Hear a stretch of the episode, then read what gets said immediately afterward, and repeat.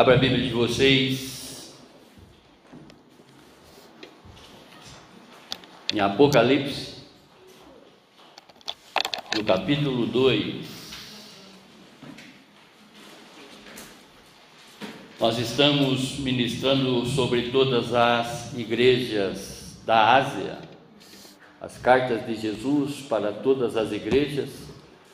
Conforme ministramos no domingo passado a igreja de Éfeso, Hoje nós vamos ministrar a igreja de Esmirna. Apocalipse, capítulo 2, a partir do verso 8.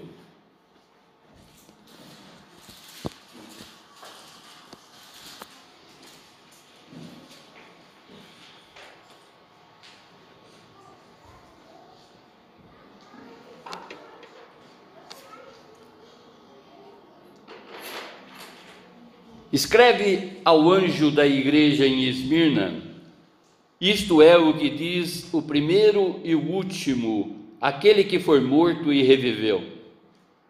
Conheço tua tribulação e tua pobreza, apesar de seres rico, e a blasfêmia dos que dizem ser judeus, mas não são. A tradução de judeu aqui é crentes pelo contrário, são da sinagoga de Satanás. Não temas o que hás de sofrer. O diabo está para colocar algum de vós na prisão, para que sejais provado. E passareis por uma tribulação de dez dias. Se fiel até a morte, eu te darei a coroa da vida. Quem tem ouvido, ouça o que o Espírito diz às igrejas. O vencedor, de modo algum, sofrerá a segunda morte. Amém, irmãos? Feche seus olhos. Vamos falar com Deus. Querido Deus Pai, queremos, Senhor, aprender cada vez mais de Ti porque a sua palavra, a sua palavra tem poder. Tem poder na minha vida, como tem poder também na vida dos meus irmãos, no que se refere à transformação de cada um. Transforme-nos, Senhor, transforme-nos, Senhor, da maneira que o Senhor quiser. Estamos aqui nos colocando agora, Pai, como vasos na mão do oleiro para que possamos ser moldados, Senhor em nome de Jesus. Que o Espírito Santo nos esclareça tudo o que nós precisamos saber do comportamento dessa igreja, Pai, para podermos também aplicar na nossa vida. É o que te pedimos e já te agradecemos. No nome sagrado do seu Filho. Amém, amém, amém. Glória a Deus. O tema Afirmações de Jesus Cristo para a igreja de Esmirna. Repetindo, afirmações de Jesus Cristo para a igreja de Esmirna. Conforme falamos no culto passado, né? Jesus Cristo é o autor dessas sete cartas às igrejas da Ásia. Jesus, ele é o remetente das cartas às igrejas de todas as épocas, conforme a gente no culto passado não é, é, é discorreu é, todos, todos os séculos até o nosso, essas mesmas cartas que foram escritas há dois mil anos atrás, elas estão atuantes dentro das igrejas do nosso dia. Amém, irmãos? A título de introdução e ilustração inicial, eu vou ler para vocês uma recente citação de um sermão do pastor, teólogo e escritor de diversos livros cristãos que se chama John Piper. No seu sermão, ele voltou a atacar o entretenimento nas igrejas a teologia da prosperidade, como também criticar também os pregadores adeptos é, é, a essa linha de mensagem, afirmando que isto afasta as pessoas do verdadeiro cristianismo. Segundo o Piper, se você atrair as pessoas com riquezas, facilidades, saúdes, brincadeiras, adoração superficial, posando de alegria em Cristo, você vai atrair as pessoas e se tornar uma igreja enorme.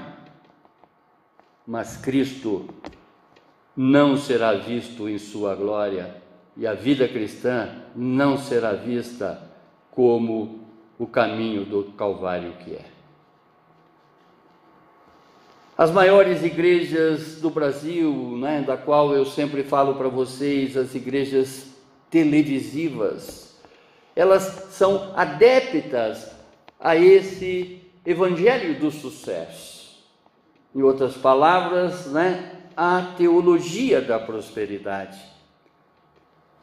São adeptas à igreja, né, elas se denominam como igreja neopentecostais. A sua mensagem é de que as pessoas que seguem a Jesus já são candidatos a obter uma vida de conquista. Conquistas financeiras, projeção social, como também imunidade a qualquer tipo de doença. Seguir Jesus para esses adeptos, para essa teologia né, neopentecostal, é obter automaticamente tudo de melhor. Melhor casa, melhor carro, melhor roupas, joias, muito dinheiro e nunca mais adoecer. Basta somente ofertar tudo para Deus. Dizimar entre 20% a 30%, né? E tomar posse da benção. Segundo prega Kennedy Reagan, que é exatamente um dos pais dessa teologia do neopentecostalismo, né? e que tem muitos seguidores no Brasil. Irmãos, dízimos, ofertas, são princípios de Deus.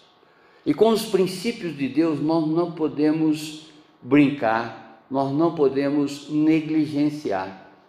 Em outras palavras, princípios não é? é aquilo que ele espera que cada um de nós coloque de uma maneira aceitável dentro do nosso coração. Princípios. Né? E esses princípios, esses dízimos e ofertas são necessários para manter uma igreja. Claro. Para manter todos os compromissos da igreja em dia, para investir em ministério, investir em missões, manter salário de pastores. Ser ofertante e dizimista é compreender que tudo é de Deus, tudo é para Deus, e que nós não somos nada além de mordomos de Deus. Nós estamos aqui para cuidar das coisas de Deus, porque Ele que nos dá todas as coisas. É por meio dele que vem todas essas coisas. Deus, Ele é o nosso provedor. O Jeová Jirê de todas as situações, é o Deus provedor, é Ele que, que promove todas as coisas, é Ele que nos dá todas as coisas. E o que Ele nos pede? Ele nos pede, né, simplesmente 10%, que são as primícias. Se você parar para analisar friamente, o que você não consegue fazer com 90% do teu ganho, das tuas economias, você não vai conseguir fazer com 100. É muito pouca a diferença, né? Esse despreendimento, esse desprendimento, esse desapego é uma prova material de que nós estamos de acordo com os princípios de Deus e envolvidos diretamente na sua obra e na sua casa. E olha o que ele diz: Trazei todos os dízimos à casa do tesouro. Dízimos. Quando ele diz todos os dízimos, imagine aqui que na época, não é? é, é, que foi feita essa profecia. Os profetas, os profetas falavam o que Deus dizia para que eles falassem. Né? Então aqui é a voz de Deus: trazei todos os dízimos para a casa do tesouro. Nessa época, a economia dessas pessoas, poderíamos dizer que era vinda do pecuarismo, da agricultura. Né? Então, quando ele diz todos os tesouros, aquilo que você criou de cabra, que rendeu das cabras, que rendeu dos bois, que rendeu né, do milho, que rendeu do arroz, que rendeu do feijão, todos, todos, todos. Né? O resultado da tua lavoura, o resultado do teu ganho, trazei 10% na casa do Senhor. Trazei todos os dízimos na casa do tesouro, para que haja mandimento na minha casa. Em outras palavras, para que nós possamos sanar, para que nós possamos cuidar, né? para que nós possamos manter todos os setores da igreja para que nós possamos, possamos investir em missões, ter os nossos compromissos em dia, até salário de pastores. Amém, irmãos? E ele diz: E provai-me nisso. A única palavra que o Senhor se coloca à prova para nós em toda a Bíblia, em toda a Bíblia porque né, ele é o único eu sou. Ele diz: prove-me nisto, né, nessa situação, se eu não abrir as janelas do céu e não derramar sobre vós bênçãos sem medidas. Prove. Veja quantas coisas que já fez esse Deus essa igreja ela está com as portas abertas aqui pela providência divina. Ebenezer, até aqui nos ajudou esse Deus, através do dízimo que vocês trazem, através exatamente desse princípio que vocês já trazem no coração.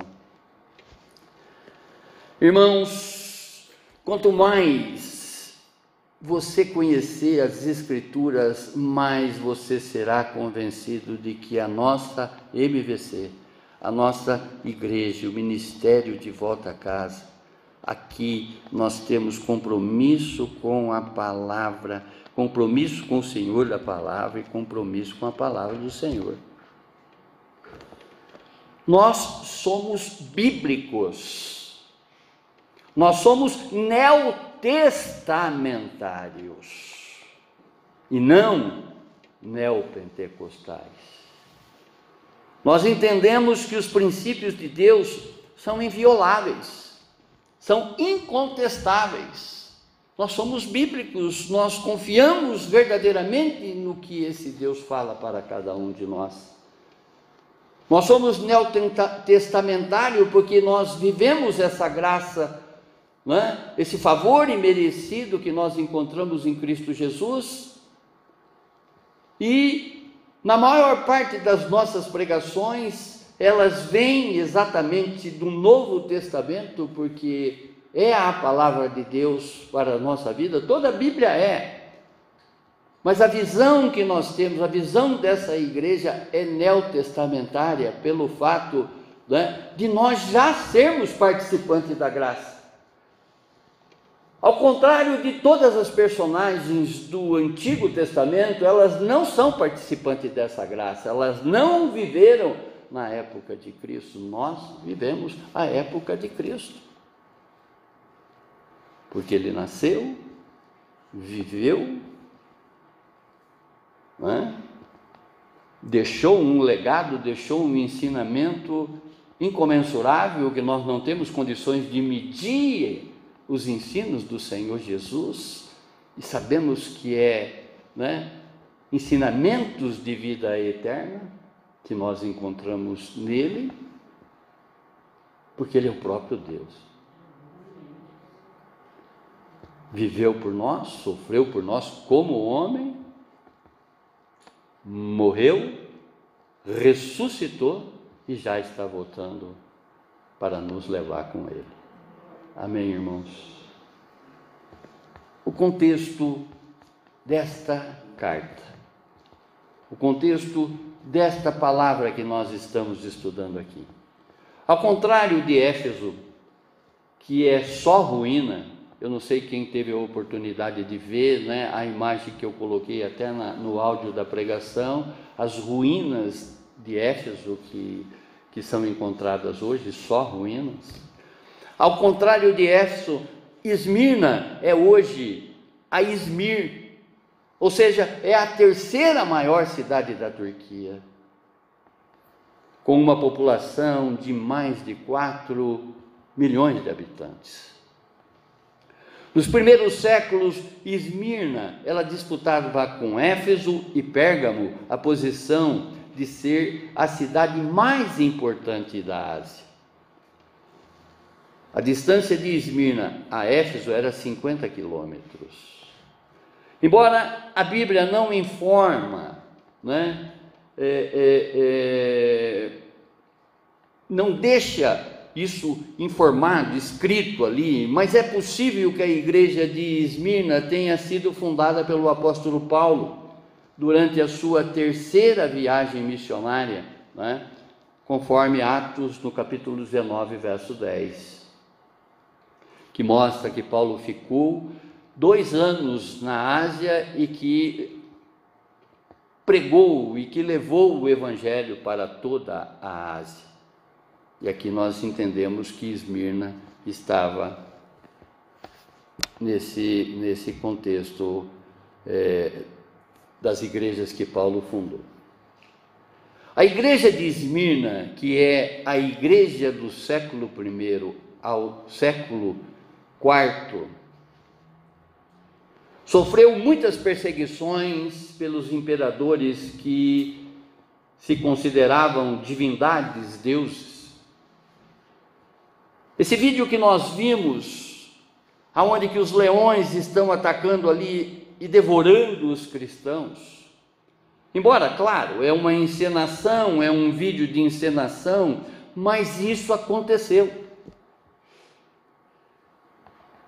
Por negar o culto aos imperadores, a essas divindades, aos Césares que se intitulavam como os deuses, muitos cristãos morreram. Eu sempre falo para vocês que às vezes eu coloco algum louvor e eu não tenho outra reação a não ser chorar. E esse é um desses. Eu tenho um livro na minha estante que conta a história da igreja que eu não consigo ler se não chorando, porque né? muitas vidas foram ceifadas e ainda estão sendo ceifadas para que o evangelho de Jesus seja proclamado. Muitos morreram para que o evangelho de Jesus chegasse aos nossos dias. E essa igreja ela dá exatamente prova disso tudo. Segundo o historiador Tássio, é? um livro paralelo, os livros que foram escritos, que estão aí em todas as bibliotecas, porque livros foram escritos também na época da Bíblia. E Tássio, um dos historiadores, ele escreve que Nero foi um imperador romano dos anos 54 aos anos 58 depois de Cristo. E no ano de 64, ele acusou os cristãos de terem colocado fogo em Roma. Que a história mostra que foi ele mesmo que colocou fogo em Roma, mas ele acusou os cristãos. Ele fez isso propositalmente para acusar os cristãos. E como punição, Nero amarrou os cristãos em postes vivos e colocou fogo neles para né, iluminar bairros de cidades inteiras, de, de bairros da cidade de Roma. Nero vestia os cristãos com pele de animais para que os cachorros os matassem né, adentado. Nero crucificou muitos cristãos. Os imperadores, eles se divertiam vendo leões devorarem cristãos na arena. Quando eu olho toda essa cena, eu olho para a minha vida, eu não me, eu, não me, eu, eu, eu, eu, eu me sinto nada diante desses que perderam a vida pela proclamação do Evangelho. Quando eu olho a história da igreja até os nossos dias, eu fico perguntando por que ainda existe mimimi dentro da igreja. Porque pessoas né, ainda se acham alguma coisa no contexto da igreja.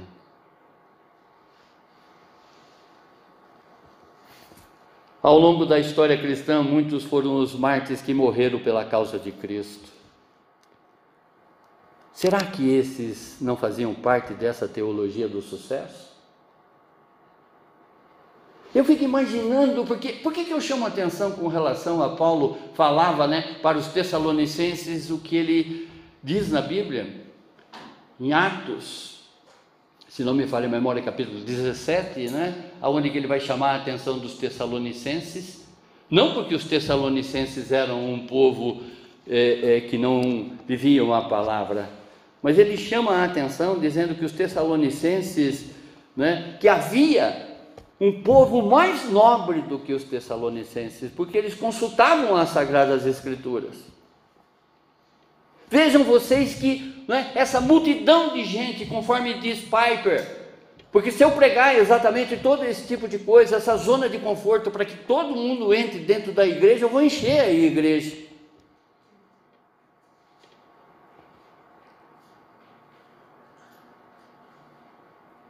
Se pregar o verdadeiro evangelho,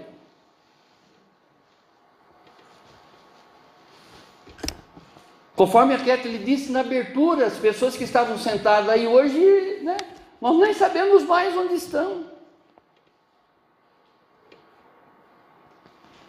Eu fico me perguntando, não é? Essas pessoas conhecem a Bíblia que estão lá vendo esses cultos de promessa?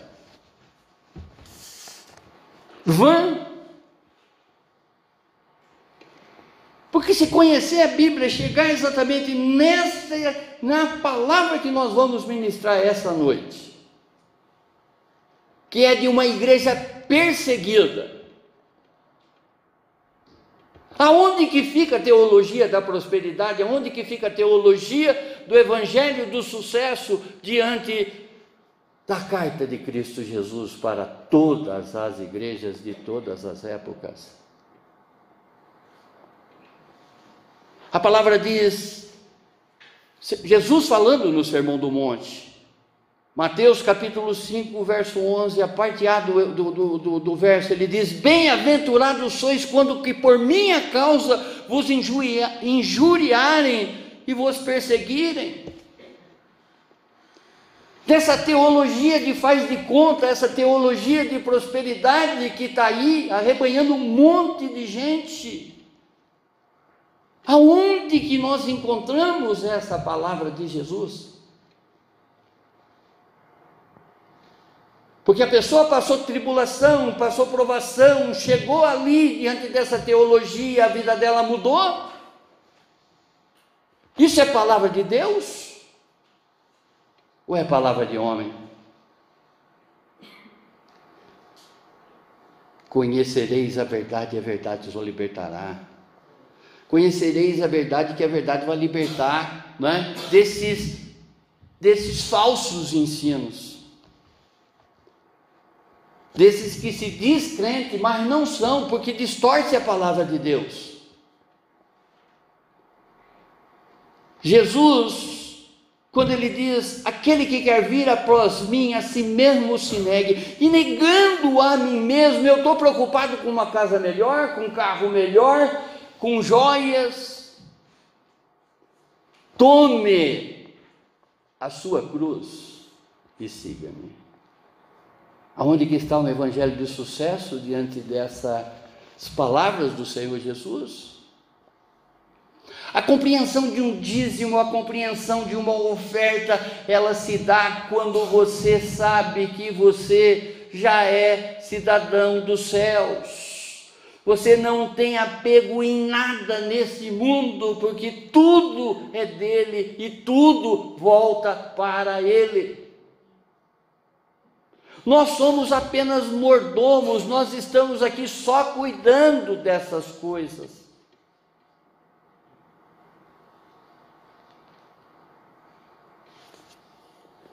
Olhando para a igreja perseguida de todos os tempos, vejamos a morte dos apóstolos segundo os historiadores.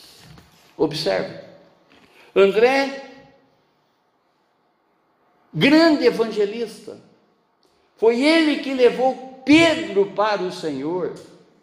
Foi ele que levou Filipe para o Senhor. Ele e João andavam juntos, tocaram o Mestre viveram com Jesus. Só que eles não tiveram a oportunidade de conhecer a teologia da prosperidade. Ou abriram mão de tudo, né? porque eles sabiam que o que ele encontrou era um tesouro de grande valor e que não podia mais ser a mesma pessoa. André pregou na Grécia, pregou na Ásia e parte da Rússia. Ele foi crucificado numa cruz em forma de X. Por isso que esse símbolo é, é a cruz de Santo André. Bartolomeu pregou na Arábia, na Etiópia, na Índia e foi martirizado. Filipe pregou na Ásia Menor, na região de Hierápolis, foi morto de forma cruel. Matias, que foi o sucessor, né, o que to, tomou o lugar dos doze depois da traição de, e morte né, de Judas Iscariotes, ele pregou na Síria e foi queimado em uma fogueira. Judas Tadeu pregou na Pérsia, foi martirizado. Mateus pregou em Antioquia, Etiópia, foi martirizado. Martirizado. Pedro, depois de liderar a igreja em Jerusalém, ele transferiu-se para Roma para continuar exatamente sobre essa liderança, não é? levando o cristianismo para que esse cristianismo chegasse até os nossos dias. Morreu crucificado de cabeça para baixo ao seu pedido, em mil, ou melhor, no ano de 67, no governo de Nero. Simão Zelote pregou na Pérsia, morto por se negar a prestar culto a deuses. Tiago, filho de Zebedeu, pregou na Espanha, de volta a Jerusalém, foi decapitado por Herodes Agripa. Paulo, o grande líder da igreja entre os gentios, preso sete vezes, chicoteado, apedrejado, viajando até os confins da terra, não é? Aonde que ele pregou no Ocidente como também no Oriente, foi decapitado no governo de Nero em 67 depois de Cristo. Porque ele não só não foi crucificado porque ele era cidadão romano. Policarpo, que significa muito fruto, um homem que deu muito fruto, discípulo do apóstolo João, principal pastor da, da igreja de Esmirna, depois de terem ateado fogo nele e a fogueira, a história conta que fez um circo, ele foi, ele foi, primeiramente, ele foi jogado aos leões. Os leões andavam ao redor dele e não faziam nada ele foi levado à fogueira. Conta a história que fazia um círculo em volta do poste onde que ele estava amarrado para ser queimado. Ele não pegou fogo. E ele foi morreu através de um golpe de espada com 86 anos. Ele foi o bispo dessa igreja Esmirna aonde que Jesus né, escreve, escreve a sua segunda carta. Ao estudarmos esta carta de João, que ele escreve para a igreja de Esmirna, a pedido do Senhor Jesus, nós observamos que Jesus é a única razão da nossa vida. Olhando para estas afirmações de Jesus, nós entendemos que teremos perseguições, mas devemos permanecer fiel a Ele. Glória a Deus. Primeira afirmação. Jesus é o primeiro e o último o que foi morto e reviveu. Verso 8. Jesus, ele é o primeiro em relação ao tempo, porque ele existiu antes de todas as coisas. Antes de todas as coisas, a Bíblia diz que ele já existia.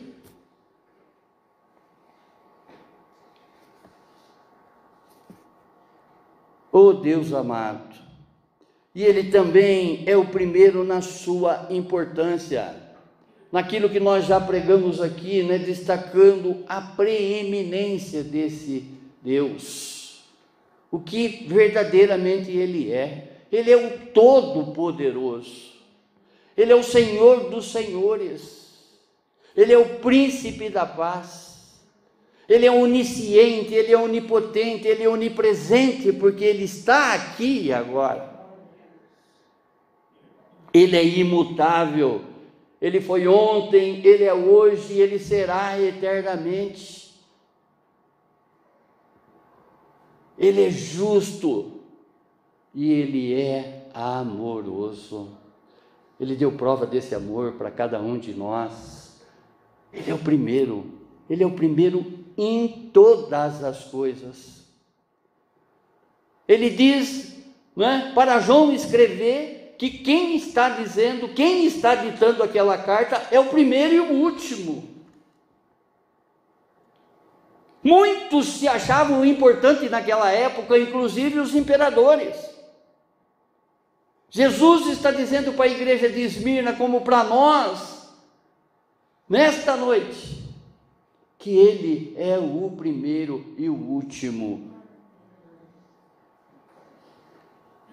Tudo veio a existir por meio dele. E é por ele que tudo existe.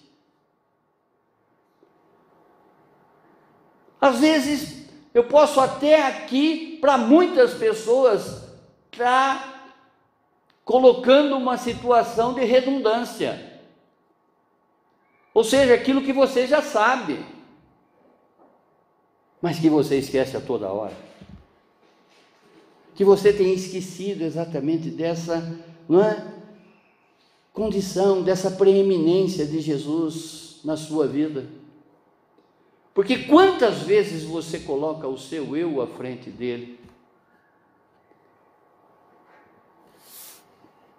Jesus é o arquetipo, ou seja, é o modelo. Tudo, tudo, tudo se encontra em Jesus.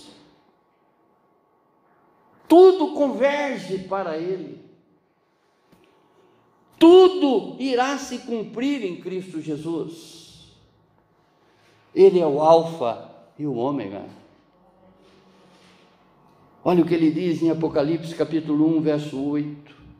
Eu sou o Alfa e o Ômega, diz o Senhor Deus, aquele que é, que era e que há de vir, o Todo-Poderoso. Nunca se esqueça disso, irmão, nunca se esqueça disso. Quando Moisés estava ali preocupado na presença, na presença de Deus, né? Como eu vou falar diante de Faraó que eu estou indo em teu nome. Qual é o nome que eu tenho que falar para Faraó para que ele possa reconhecer? Deus diz para ele: diga a eles que eu sou o que sou. Eu sou o eu sou. E isso basta. Êxodo capítulo 3, verso 14, para quem gosta de anotar. A exemplo de Jesus, a igreja de Esmirna também foi muito perseguida por sua fé. Assim como ele venceu todas as perseguições, através da sua, né, o seu martírio, perseguições, o seu martírio, a sua morte, morte de cruz, através da sua ressurreição, com ele também Esmirna e cada um de nós venceremos todas as coisas. O que ele está passando para a igreja de Esmirna, que essa provação, essa perseguição é temporal, vai passar. Nós não podemos se esquecer de tudo que Jesus significa. Nós conhecemos Ele. Eu sempre digo aqui que nós temos que ter intimidade com esse Deus com esse Deus conosco, esse Deus presente. Nós temos que buscar compreender cada vez mais aquilo que realmente Ele é, aquilo que Ele se declara para cada um de nós que Ele é. Porque compreendendo quem Ele é, as perseguições, as provações, as tribulações não nos alcançarão.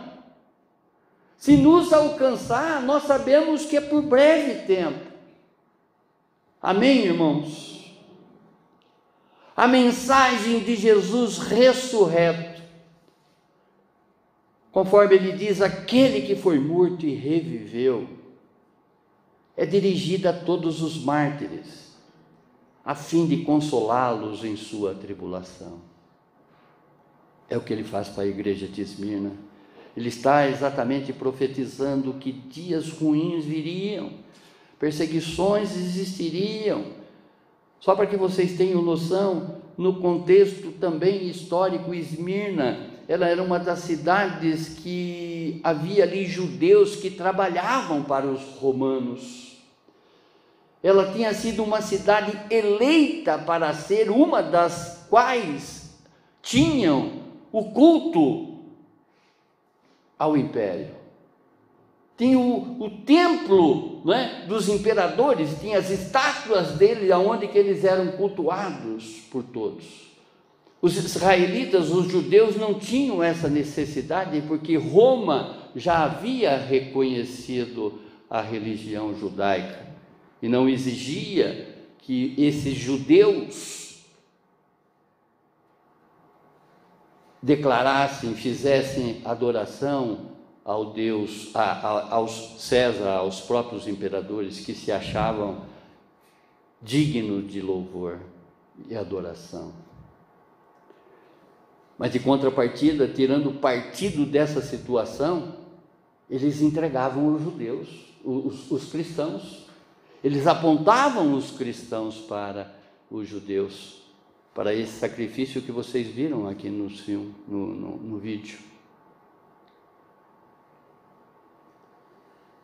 Jesus, no Evangelho de João, capítulo 11, verso 25, quando ele está ali falando para Marta, ele diz: Eu sou a ressurreição e a vida, no episódio da morte de Lázaro. Eu sou a ressurreição e a vida. Marta estava ali desesperada, como se dissesse, né? Se o Senhor tivesse vindo antes, ele não teria morrido. E ele diz para ela: Eu sou a ressurreição e a vida. Quem crê em mim, ainda que morra, viverá. E todo o que vive e crê em mim não morrerá eternamente. Crês isto? Ele pergunta para Marta. Segunda afirmação. Jesus conhece nossas tribulações, nossa pobreza e a nossa riqueza.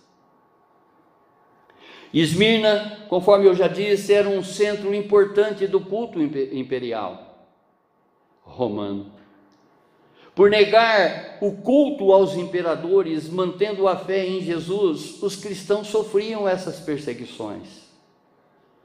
A história de Esmirna tem sido uma sucessão de saques, incêndios e destruições. A história mostra que cristãos foram perseguidos por diversos imperadores por 300 anos seguidos até a conversão do, do, do imperador Constantino, que eu já contei a história aqui para vocês, que a mãe dele se converteu ao cristianismo e também, né, por intermédio do testemunho da mãe, esse imperador veio a se converter no cristianismo e aí que surge a Igreja Apostólica Romana no século IV. Porque até ali os cristãos sofriam muitas perseguições pelas mãos dos imperadores. O fato deles não adorarem, não reconhecerem os Césares, porque todos os imperadores eram chamados de César, o, o, por não reconhecer que César era Deus, assim como eles se intitulavam, eles eram perseguidos, eles eram colocados em fogueira, eles eram tacado nas, nas arenas para os leões os devorarem e eles divertiam o povo daquela época. Eles eram crucificados. Enfim, eles eram perseguidos de todas as formas, de todo tipo de martírio. Além das perseguições dos romanos por não prestarem culto a César, que se considerava Deus, os cristãos sofriam também perseguição dos judeus. Esses cristãos se tornavam pobres nestas perseguições, com suas propriedades e bens que eram confiscados pelos romanos. Era tirado tudo aquilo que eles tinham e passado né, para o governo romano como punição pelo fato deles não proclamarem o imperador como Deus e não negar a fé em Cristo Jesus. Os judeus que se consideravam religiosos, ou seja, crente em Deus, se juntavam aos romanos nessas perseguições, se tornando a sinagoga de Satanás. Em outras palavras, aos olhos de Jesus, falsos crentes. Não se escandalize, irmãos. Nós estamos repleto de sinagogas de Satanás. Por isso é que eu falo para vocês: se interessem mais pelas Sagradas Escrituras, se interessem mais por tudo que uma igreja promove quando ela está fazendo um curso, quando ela está dando ensino, naquilo que se refere para a sua edificação, porque uma igreja, uma igreja vai caminhar em sua direção. Essas igrejas que estão aí fora, muita gente, muita gente não conhece a palavra, porque se conhecesse a palavra, saía daquela cadeira correndo no primeiro, na primeira promessa que é feita diante dessa teologia maldita, porque é uma teologia maldita, porque ela ensina as pessoas a ter em Cristo e não ser em Cristo. Observa essa igreja, essa segunda carta que Jesus escreve para essa igreja. Se tem fundamentação com relação ao que pregam essas igrejas. A partir do momento que você conheceu Jesus, que você deu o melhor para Jesus, você está imune de doença. Você vai conquistar, você vai conquistar, você vai conquistar.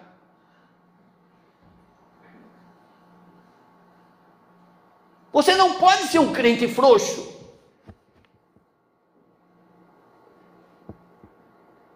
Você tem que usar usar para Deus, dando o seu melhor para Deus. Porque aí ele vai reconhecer: Deus, Deus, Deus, Deus, Deus conhece você.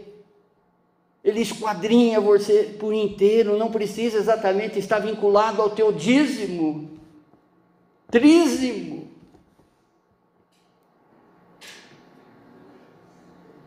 Quem conhece a verdade está liberto dessas coisas. Campanhas. Prende crente. Ah, eu vou quatro, se eu não for na quinta, eu perco a benção.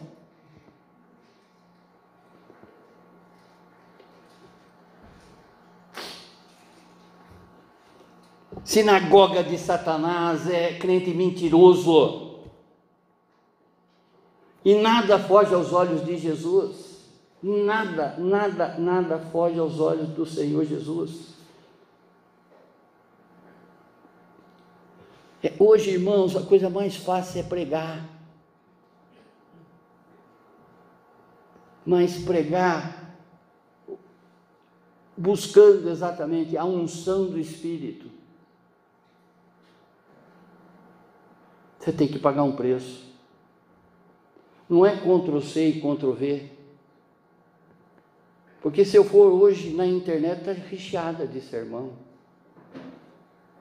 Mas eu não consigo vir para cá se eu não vivi o que eu estou escrevendo. Eu não consigo vir para cá se eu não participar de cada frase ali que eu estou lendo, até de comentaristas, mas colocando, mudando aquelas palavras para não ficar um plágio. Estudando verdadeiramente e primeiro pregar isso para mim, para depois trazer para vocês. Eu já ouvi esse louvor antigo, né, Sônia? Mas eu confesso que eu derramei lágrimas hoje quando eu estava programando para que ele viesse ser apresentado para cada um de vocês. Porque ainda que é uma encenação, mas isso aconteceu. Essa história do cristianismo, onde que eu tenho ali na minha biblioteca, é? da primeira, da igreja primitiva até os nossos dias, quanto martírio, quanto sofrimento. Por isso que o crente não tem que ficar de mimimi, e muito menos o crente andar pela mão de pastores, que se julgam que se julgam, né, que deve estar à frente de um rebanho. Porque em tempo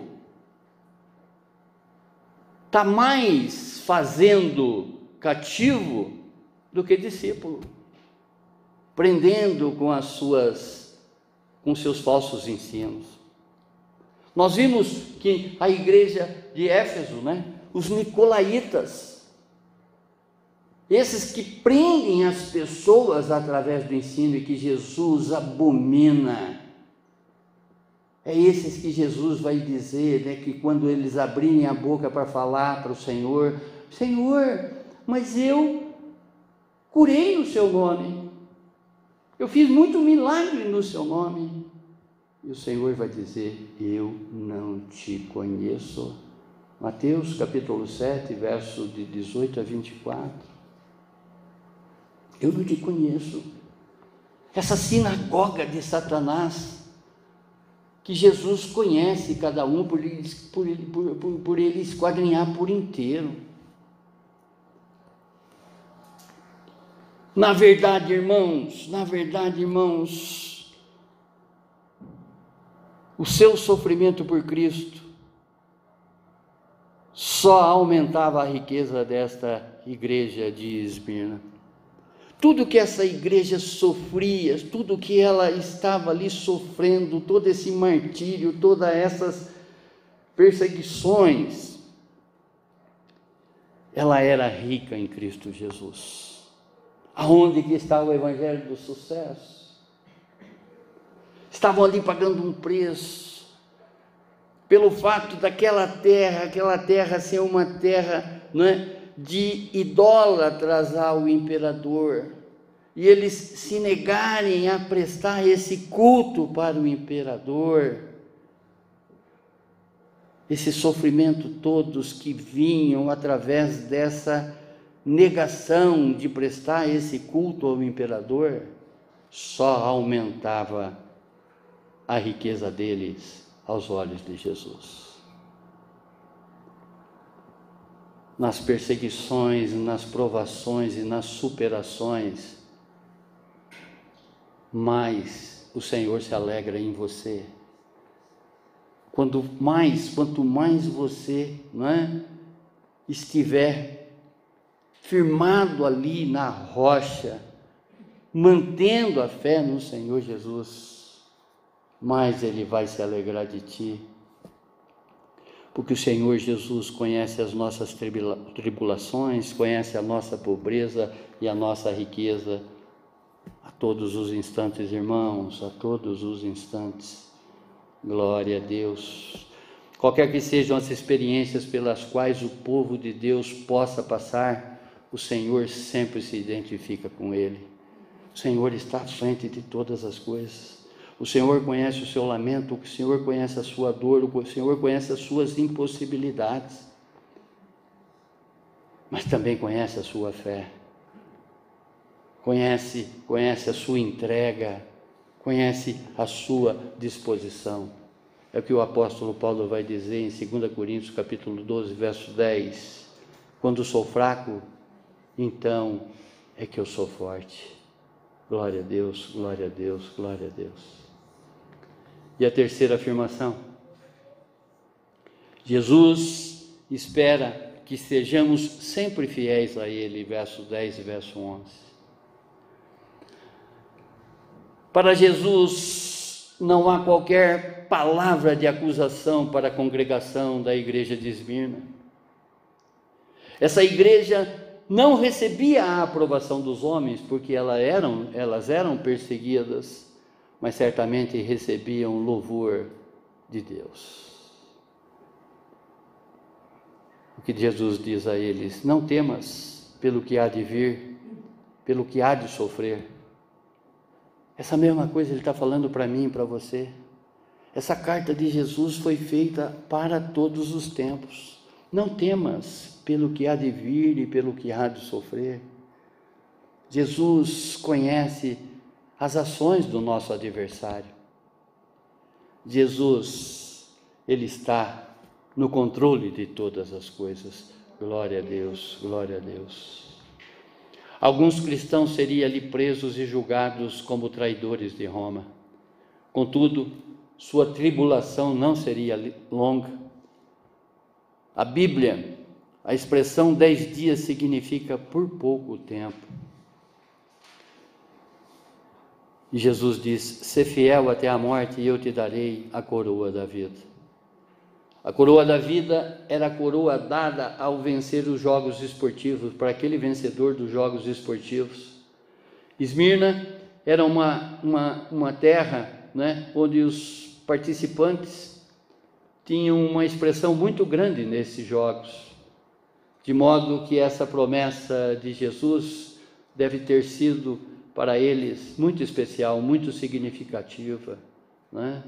Receberão a coroa, eles sabiam exatamente o símbolo. O que Tiago vai dizer no capítulo 1, verso 12: Bem-aventurado o homem que suporta com perseverança a aprovação, porque depois de ter sido aprovado, receberá a coroa da vida, a qual o Senhor prometeu aos que amam. Quem tem ouvido, ouça o que o Espírito diz às igrejas. O vencedor, de modo algum, sofrerá a segunda morte. Em outras palavras, com Cristo Jesus teremos a vida eterna. Concluindo, o cristão consagrado, irmãos, sempre irá pagar um preço. Essa teologia de sucesso é balela. Isso tudo é mentira. Nós não podemos estar à mercê de ventos contrários de doutrina, ou seja, de ensinamentos que distorcem a palavra de Deus. Esse cristão consagrado, ele sempre irá pagar um preço. Em alguns lugares, lugares, né, melhor dizendo, esse preço poderá ser mais alto do que outros. À medida que as pressões do fim dos tempos aumentarem, as perseguições também se multiplicarão.